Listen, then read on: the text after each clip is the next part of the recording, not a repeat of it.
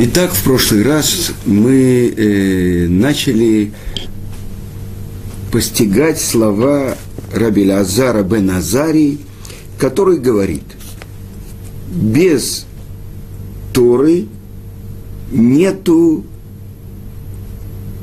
страха, нету правильного поведения. Без э, правильного поведения нет Торы. И о чем мы говорили? Мы говорили дерех эрец, это как бы правильное по ним, э, поведение. Это не то, что принято у других народов, это правило э, хорошего тона. Э, мы говорили, что э, многие вещи человек делает, потому что так принято в обществе. Но на самом деле проверка – это действительно свойство его характера, или это обычай, и если меняются обстоятельства, если он попадает в ситуацию испытания, э, вдруг это слетает как мишура, и человек остается голый со своими э, ужасными качествами. И это то, что говорилось дерех эрец. С другой стороны, человек с испорченными качествами, э, он не может учить Тору. И то, что мы учили раньше. Кина, тава, выковод. Кина, зависть, тава, страсти и стремление к почету выводят человека из мира. И объясняют это большие еврейские мудрецы. На самом деле, где э, находится дурное начало в человеке? И объясняет одно из э, имен дурного начала в Талмуде э, определяется цфоний. Цафун – это спрятанный. Тот-то находится спрятанным в сердце человека. Так источник всех дурных качеств. Где это? И объясняют это наши мудрецы. Это объясняет Саба из Келема, что центр дурного начала, Ецерара – это из любви человека к самому себе, из его гордыни и ее распространения. Хочет человек видеть себя центром мира. Я слышал от Гаона Рамыш Шапира, он приводит э, отрывок из Талмуда, из Вавилонского Талмуда, из трактата Санедрин. И известно, что римский император Антонинус, наши мудрецы объясняют, это Марк Аврелий. Он учился у Реби, у Раби Иуды Анаси.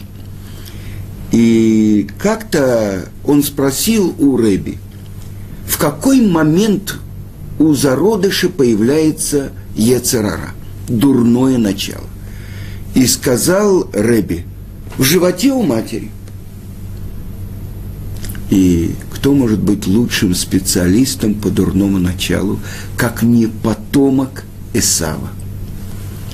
И он сказал, если бы это было так, как ты говоришь, тогда ребенок, чтобы он делал в животе, зародыш, в животе матери, он бы ударил по своей матери и вышел – и это говорится про то, что Мидраш объясняет, что вот это то, что хотел сделать Иса. Тогда спросил Рэби, а когда же э, появляется дурное начало в человеке? И объяснил это римский император Антонинус. Когда он выходит, когда он рождается, и признал его правоту Рэби и сказал, строчка из Торы подтверждает то, что ты говоришь, лепетах хатат ровец. У выхода хатат, ошибка или грех лежит. То есть признал Рабиуда Анаси правоту Антонинуса. Закон по нему. Что это такое? Ударяет по матери и выходит. Когда у зародыша начинается вот это как бы осознание, что он как бы существует самостоятельно. Что это значит? Ударяет по матери и выходит. Если он выйдет раньше времени, это смерть. Так вот, где действует Ецерара, так объясняет Антонинус. Что значит ударяет по матери? Э, в наших книгах матерью называется качество, через которое проявляется Творец. Это бина, это понимание. Хохма – это то, что человек получает от другого источника. Теперь, как, как он превращает хохма, мудрость, в свое, он делает свои выводы из того, что он получил. Муцидавар беток давар. Выводит одну вещь из другой, так объясняет Раш. Ударяет по матери, то есть по пониманию этому и выходит. Ецер говорит, ты самостоятельное существо, зачем тебе мать? То есть это смерть. Так было бы, если бы дурное начало было бы уже в животе у матери. И поэтому принял Реби объяснение Антонинуса, что при выходе, когда он выходит в свет мира, вот тогда начинается вот это тот, кто находится в скрытом состоянии в сердце человека. С другой стороны, наши мудрецы говорят, что человек, когда он рождается, он похож на дикого осленка, дикого осла. Дикий осел все, что по не, не по нему, он легается ногами. Он не хочет, чтобы на нем было хоть какое-то ермо. Он не хочет исполнять то, что требует от него его хозяин. И тогда, как же человек может преодолеть все эти дурные качества, которые в нем заложены? И это то, что говорится – если нету мудрости, нету дерахерец, нету хороших качеств. А мудрость – это Тура. Но с другой стороны, это явное противоречие. Не, если нету мудрости, нету дерахерец. Если нету дерахерец, нету мудрости. И все другие качества. Нету муки, нет тары. Нет тары, нет муки. Э, нету трепета, нету мудрости. Нету мудрости, нету трепета. Казалось бы, все эти вещи, э, с чего начинается все. Нет одного, нет другого. А без второго нет первого. И поэтому объясняют наши мудрецы, и среди них Гаон из Вильна, что это две вещи, которые существуют вместе. Одна не существует без другой. Но известный вопрос, с чего все начинается? Что было раньше, яйцо или курица? Вопрос, который задают греческие философы. Что может ли Творец сотворить камень, который не может поднять? Ну, если скажем, что он может, тогда он не может поднять, тогда он ограничен.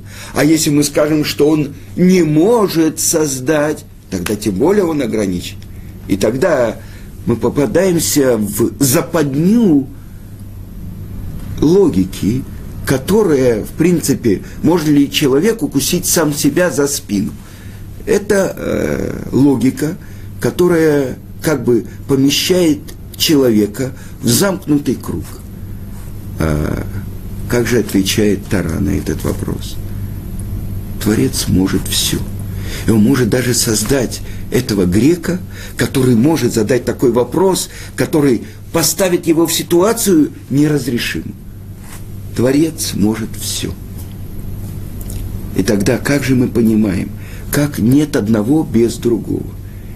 И где источник всего?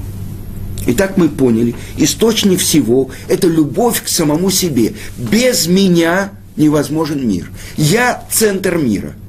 И это то, что мы сказали. Любовь к себе, гордыня, которую выводит человека из мира. Из какого мира они его выводят? из мира, который сотворил Творец. В какое место?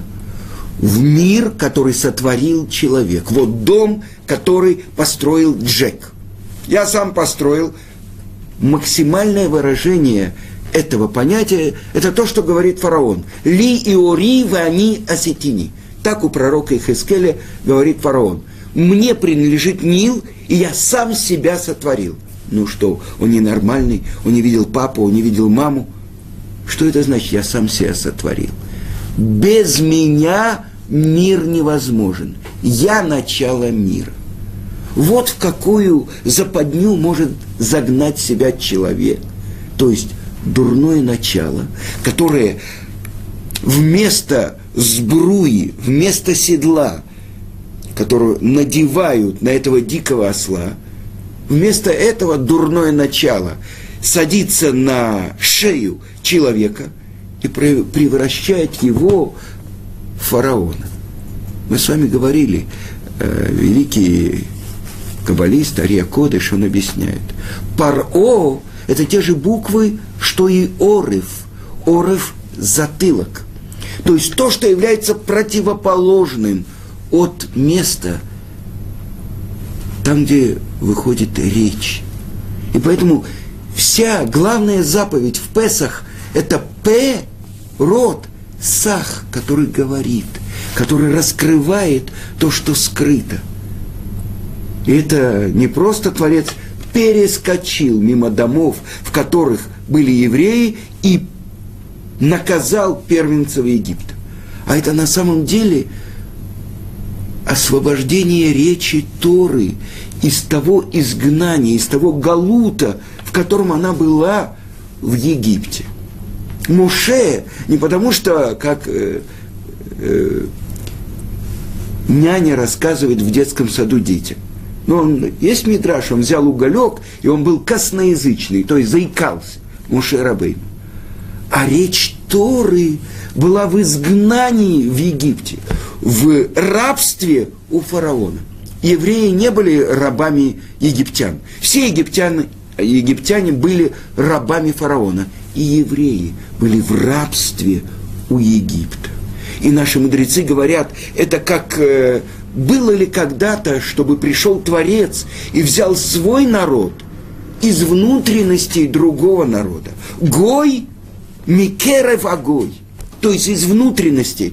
А что это значит внутренность? Если у коровы там есть теленок, то он считается как орган коровы. То есть мы были как часть Египта. Настолько сроднились, настолько были под воздействием Египта, что мы были как египтяне.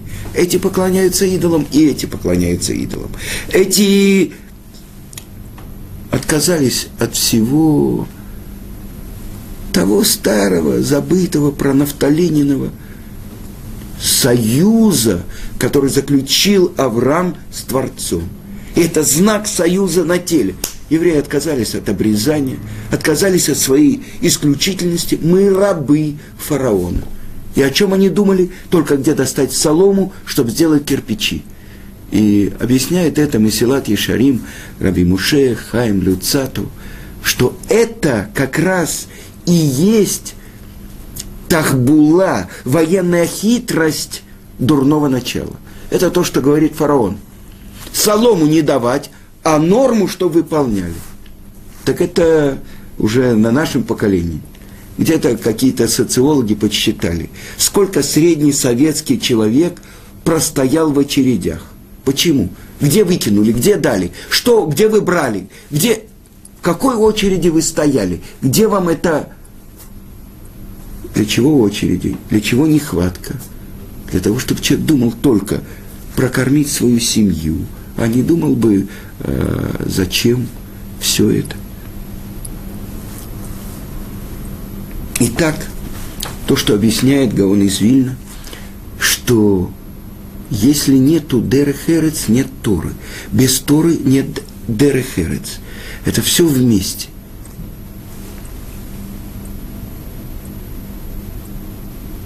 Итак, потомок Исава, это Антонинус, он дает правильный ответ, потому что он понимает силу дурного начала.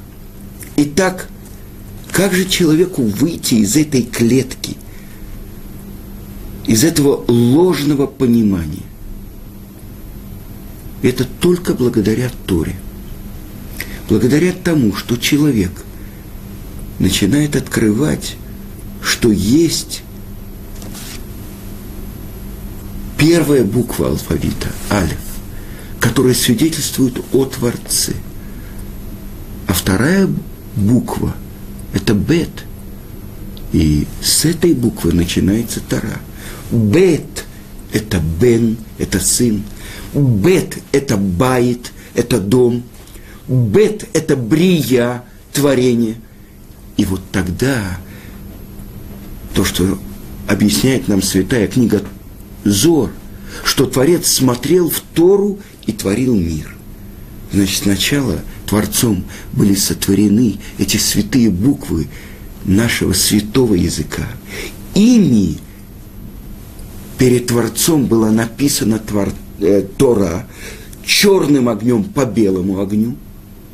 И уже этими буквами, этой Торой был сотворен мир. И уже в этом мире рождается каждый из нас. Тогда есть тот, по желанию которого была создана Тора. И чи, чем Творец творил мир. Тогда вот человек, который начинает осознавать, что первая буква алфавита, алеф, она свидетельствует об алуфо шелолам, о верховной силе мира. И тогда человек начинает отодвигаться. И это то, что сказали, сказали наши мудрецы. Вот. Тот, у кого есть мудрость, он учит мусар. Мусар э, от постромков, мосерот. Как этого дикого осла на него надеть сбрую, надеть седло и направлять. А если он этим не занимается, то и Торы у него нет. Так это то, что мы понимаем. Теперь, это то, что мы говорили, если мы понимаем, что Дерехерец – это хорошие качества. Теперь, есть комментаторы, которые говорят, что Дерех Эрец – это также ремесло, то есть заработок. И это говорит э, Хасид Яйвец, и так объясняет Раши, что если нет Торы, нету заработка. А если нету заработка, нету Торы. И тогда как же это можно понять, что человек должен заниматься заработком? И это то, что мы учили раньше, что когда он прикладывает силу в двух, с двух сторон, тогда он освобождается от греха. Я хочу вам привести. У Хофицкайма был магазин. Магазин лавочка, бакалейная лавочка, в которой работала его жена. И он приходил тоже на несколько часов, чтобы помогать ей и работать. Так вот, э, то, что написано в, Иерусалим, э, в Вавилонском Талмуде, э, в трактате Шаббат, какой первый вопрос задают человеку, когда он приходит в мир правды? Когда его душа приходит. Первый вопрос, который ему задают, насата венатата бе эмуна. То есть все твои практические дела, купля и продажа, были по вере. И вот на этот первый вопрос я хочу привести вам пример. Хофицкайм, как-то он забыл кому-то отпустить одну селедку из бочки. Кто-то ему заплатил, и он забыл. Что он сделал? После этого, пока не кончилась у него вся бочка селедки, каждый покупатель, который приходил, что бы он ни покупал, он давал ему селедку. Может быть, это тот, кто забыл взять эту селедку. Вы знаете, бочка средняя, ну там 300-400 селедок было. Значит, каждому он давал, чтобы, может быть, он отдаст тому, кто действительно забыл взять эту селедку. Дальше он сделал счет. Почему-то к нему в магазин все приходят, а в другие магазины нет. И тогда он сделал точный счет. Мне на сегодня сколько должен быть э, пропитание для моей семьи? Ну, скажем, 30 рублей. Да? 30 шекелей сегодня. Да? Значит, он открывал магазин ровно настолько, чтобы заработать то, чтобы ему хватило на пропитание семьи на день, а дальше закрывал. Потому что они приходят к нему в магазин, потому что это Хофельскаем, а в другие магазины не приходят. Вот это то, что называется насатова натата бе эмуна. То есть, занимался ли ты своими практическими делами по вере. А дальше второй вопрос задают человеку. Кавата зманим ле Тора, ты установил для себя постоянное время для Торы, и это объясняют наши комментаторы, что если человек хочет не нарушить, он должен прилепиться к вере, а это основано только на Торе. То есть, если нет второго, не может быть и первого. Потому что сказано «эн амарец касит» не может быть праведником не ученый еврей. Он может желать от всего сердца быть самым большим праведником. Он не может. Почему? Потому что он не знает, что правильно, что нет. Он может думать, что он делает самую благородную вещь, а это будет нарушение законов Торы. Например, э, какой-то человек не знает, что по Торе полностью запрещено брать суду и платить проценты. А он говорит, у меня нет другого, другого выхода. Значит, э, если я не возьму, будут голодать какие... И он такое делает. С другой стороны, по закону Торы есть возможность, чтобы банкир участвовал в бизнесе человека, который берет у него суду. И есть в банках, во многих банках Израиля, например, этериска, разрешение на сделку. То есть это берется не суда, а берется как бы вклад этого банка в его бизнес. И тогда никакого нарушения Тора нет. Но это в каждом моменте. То есть мы, конечно, учим Тору не для того, чтобы знать Кицур Шулханарух. То есть мы учим Тору, потому что это мудрость Творца, и без нее никогда человек не может исправить дурных качеств. Но без того, что человек знает законы, он может думать, что он витает в облаках, а он даже не стоит на полу. Он на самом деле находится в глубоком подвале. Так вот, первое, с чего мы начали, да, значит, это то, что объясняет Раша и, так, и другие э, комментаторы, но я хочу вам привести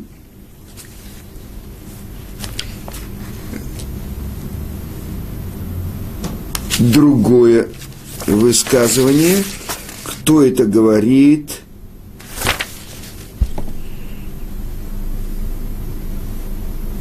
Э, может быть, это Макзор Витри, один из учеников Раши.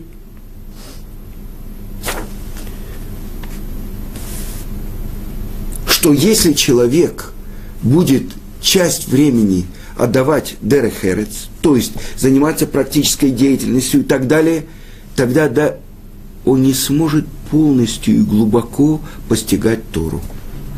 То есть, чтобы постигать Тору, он должен полностью посвятить себя Торе. Это такой взгляд. И тогда, а как же Дерехерец? Тогда есть люди, которые могут посвятить себя полностью только постижению Торы. А есть люди, которые должны часть времени посвятить заработку. И тогда это то, что есть соглашение и Сахар в и Сахар, который жил у моря, который э, э, отправлял корабли, привозил товары, который доставал этого моллюска, из которого доставалась э, кровь, э, которые окрашивались нити в голубой цвет. Сказано в Талмуде, что он обладал такой мудростью, что он делал такое стекло, которое э, гнулось как, как ткань. И он давал полностью на пропитание Исахара, а Исахар делился с ним платой за Тору. И тогда каждый дополнял другого. С другой стороны, человек, я слышал недавно пример такой, человек, который поддерживает Ешиву, богатый еврей, он говорит, ну все, я, без меня, Ешива ничего, как бы они выжили, если я бы не дал денег, что они вообще стоят, я и они. И тогда приводится такой пример. Плывет большой корабль, и вдруг какой-то человек тонет.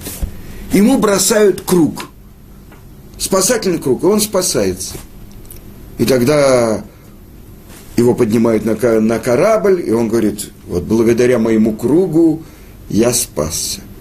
А на самом деле корабль – это место изучения Торы.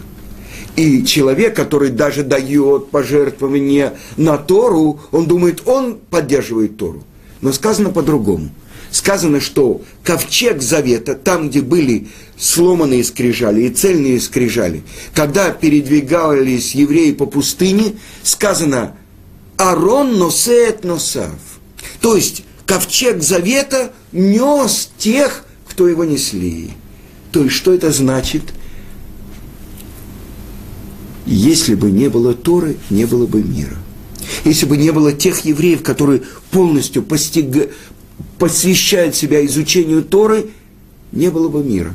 То есть, если нет Тора, эндерахерец, благословение в мир спускается благодаря тем, кто полностью посвящает себя изучению Торы. Тогда совсем другое оказывается. Я приведу вам пример.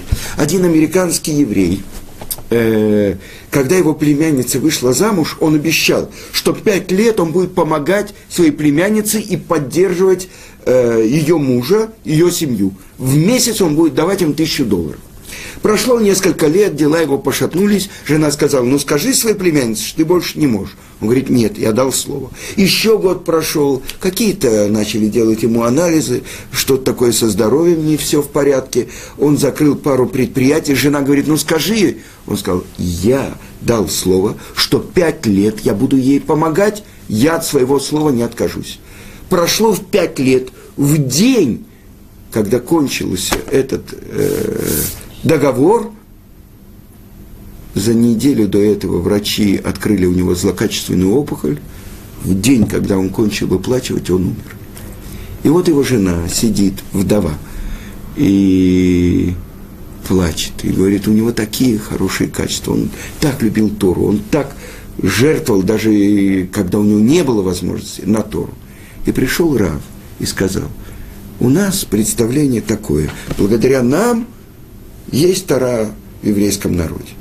А на самом деле, может быть, Тара, которую учил муж его племянницы, она спасала его. Потому что когда врачи открыли и увидели, какая у него злокачественная опухоль, они говорят, как он мог прожить столько лет. Это невозможно. Тогда что его защищал? Та Тара, которую учил муж его племянницы. Но это взгляд, от которого мы очень далеки. Но это то, что мы должны знать. И если нету Торы, то нет никакой дерехерец, даже заработок. А если человек зарабатывает, у него все есть, но нет Торы, для чего ему хлеб? Вы понимаете? То есть весь мир сотворен ради того, чтобы еврейский народ полностью посвятил себя изучению Торы, чтобы жить Торой. Ну, на этом мы, наверное, завершим. До следующего урока.